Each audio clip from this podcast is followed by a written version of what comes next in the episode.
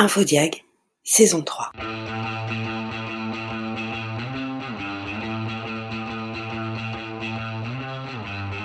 Pour cette saison, Infodiag a décidé de devenir le seul média d'investigation autour du diagnostic immobilier, de la rénovation énergétique, des questions autour du climat. On va aller sur le terrain, interpeller, poser des questions, aller en immersion. Tout ça pour vous, chers auditeurs, pour que vous puissiez comprendre un peu plus cette thématique, ces questions. Aujourd'hui, on a le plaisir d'assister à la première conférence de presse autour de la journée nationale contre la précarité énergétique avec Christophe Robert, délégué général de la Fondation Abbé Pierre, Anne Bringo, coordinatrice des programmes au réseau Action Climat, Jean-Pierre Goudard, coprésident du CLER, réseau pour la transition énergétique, Vincent Legrand, directeur général de Dorémy. Je parle un tout petit peu plus bas parce que je crois que le temps des questions est arrivé et il me semble qu'on va commencer par Infodiag. Bonne écoute, cher auditeur. Il y a beaucoup de questions, donc je pense qu'on peut passer directement aux questions. Euh, trois questions d'abord de InfoDiag. La première qui est quelles sont vos attentes après la loi climat et résilience? Il y a beaucoup de choses à dire. Peut-être d'abord donner la parole à la Fondation Abbé Pierre rapidement ou euh... voilà, c'est vrai que tout le monde peut répondre. Euh... Juste deux mots, mais on peut peut-être compléter à plusieurs, hein, c'est-à-dire faire des réponses courtes et se compléter. Il y, a, quand même des avancées dans cette loi. Euh, notamment les obligations de rénover les, passoires euh, euh, en location, mais les dates sont assez lointaines. Donc là, on a quand même pointé l'urgence climatique, l'urgence sociale. Donc il faut quand même nuancer, mais ce sont quand même des avancées. Par contre, il n'y a pas d'éléments pour contraindre, notamment avec des obligations, les propriétaires occupants. donc ils n'ont pas été ciblés les éléments législatifs de, de, cette loi climat résilience, et notamment en copropriété. Et on sait qu'elle a une difficulté à mener les démarches du fait de la complexité même des copropriétés. Donc ça, c'est un, enjeu qui nous semble important.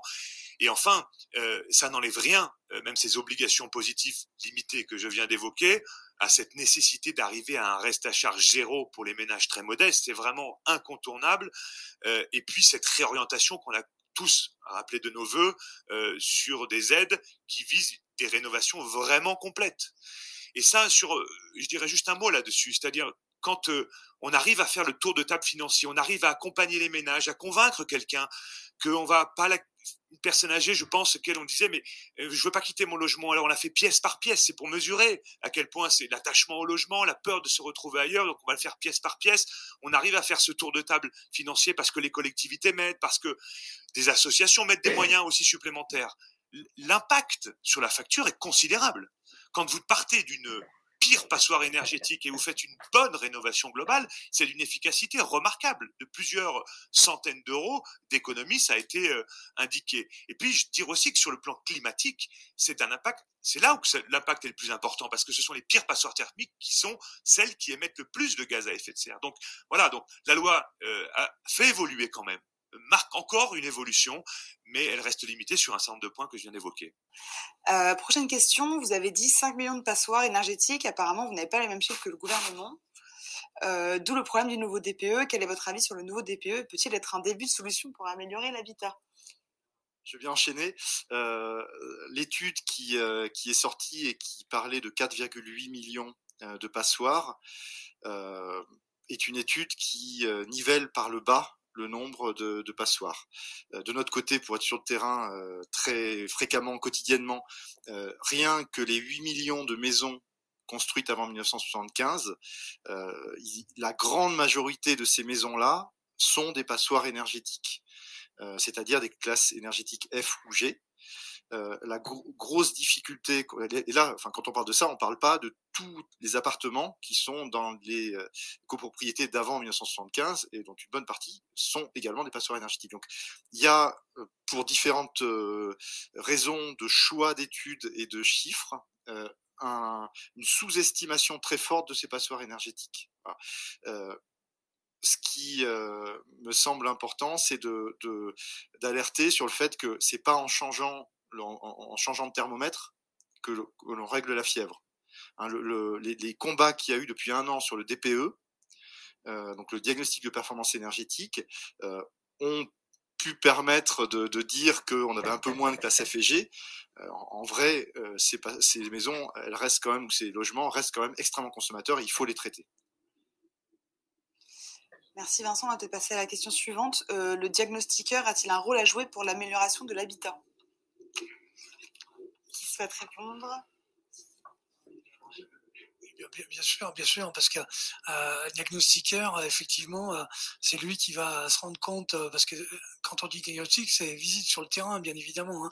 c'est dans le logement, dans la maison, avoir un, prédiagnostic, de ce qu'il faut faire et bien évidemment parce que quand on parle de précarité énergétique c'est effectivement les conséquences, ce qu'on a évoqué tout à l'heure, c'est de l'humidité, c'est des moisissures, donc euh, et puis toute la partie stress. On parle pas des enfants, par exemple, les, les, enfants qui sont dans des dans des appartements mal chauffés, il y a un impact direct sur leur éducation, hein, c'est c'est évident. Euh, bien, bien, puis bien sûr la santé morale, enfin voilà. Donc le diagnostiqueur, oui, bien sûr, il a un rôle à jouer sur euh, bien sûr derrière la, la, la réno et, et, sur la santé euh, des habitants Juste rajouter un point là-dessus, c'est que euh, quand on parle de diagnostic, on a souvent, ou d'audit, hein, c'est les deux termes qui sont très souvent utilisés, on pense souvent à des calculs. Euh, on pense souvent à quelqu'un qui va euh, faire des, calculs pour voir ce qu'il faut faire dans la maison.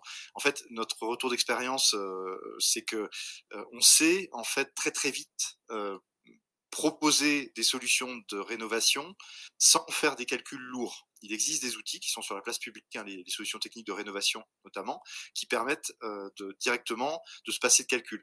L'enjeu est peut-être moins d'avoir des diagnostics euh, thermiques au sens des calculs que des accompagnements. Hein, L'enjeu, c'est bien d'accompagner le ménage, en particulier pour les ménages modestes et très modestes, c'est extrêmement important.